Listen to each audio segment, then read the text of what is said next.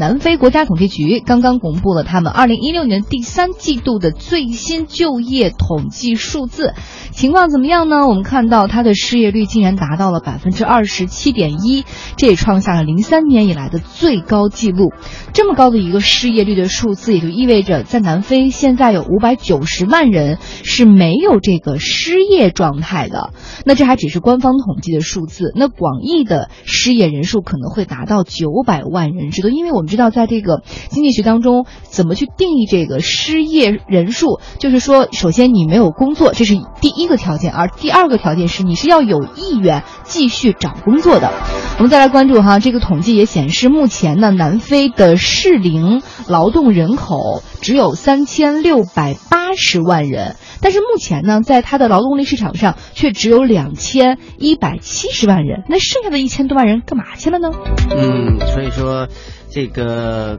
可能那个统计啊，可能会是有一定的问题吧。嗯，本身这个统计数字，它肯定不可能是完完全全就符合这个实际的情况的，因为一方面这个统人的这个工作状态在变化，而另外一方面这个就业人数，它比如说有些工作它是属于一种比如地下经济那种，它不好统计，嗯，还是不是完全准确的，嗯。对，然后我们再来看和这个失业率可能相关的一个数据吧。嗯，那么南非的副总统马福萨啊，最近宣布了南非最低工资标准，每个月三千五百兰特。约合是一千七百一十九元人民币。他说呢，目前南非百分之四十七的工人的工资都在这个数字之下。那么他的这个决定呢，还是受到了在野党和一些民众的质疑。有的人甚至说，目前在南非拿这么点钱根本无法养家糊口。嗯，那么当有人问及说这个全国最低工资标准是不是会影响到就业率的，时候南非的统计总统计师叫勒霍拉，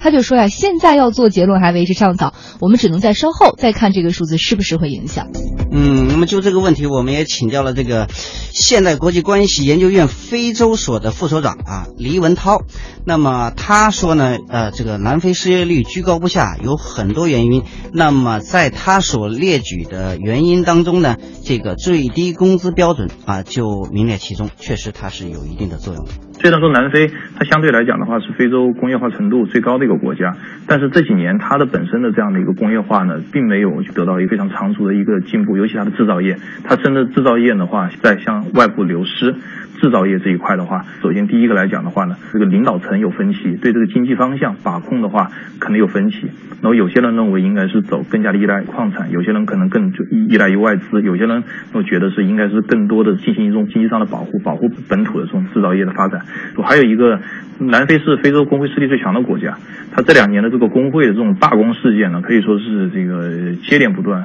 达到一个历史的新高，对县政府的发展计划呀，什么最低工资啊、青年工资补助标准啊，都提了很多这样的一个一个要求。这样的一些要求的话，我觉得是超出了它现有的一种发展阶段。它本身自己的这样的劳动力水平的话，它可能达不到这种工资水平，使得一些外资或者是本土的企业来讲的话呢，它在这种的提高工资水平的情况下呢，它又削减它的岗位，所以说导致了这样的一些失业率的上升。同时呢，现在呃和全球形势相关，它本身的国内的这种民粹主义思潮和反全球。化的思潮也在增强，比如像这个现在南非的话，像经济斗士啊，像那个经济自由斗士，都是非常极端的一些一些政党，倡导比较激进的政策。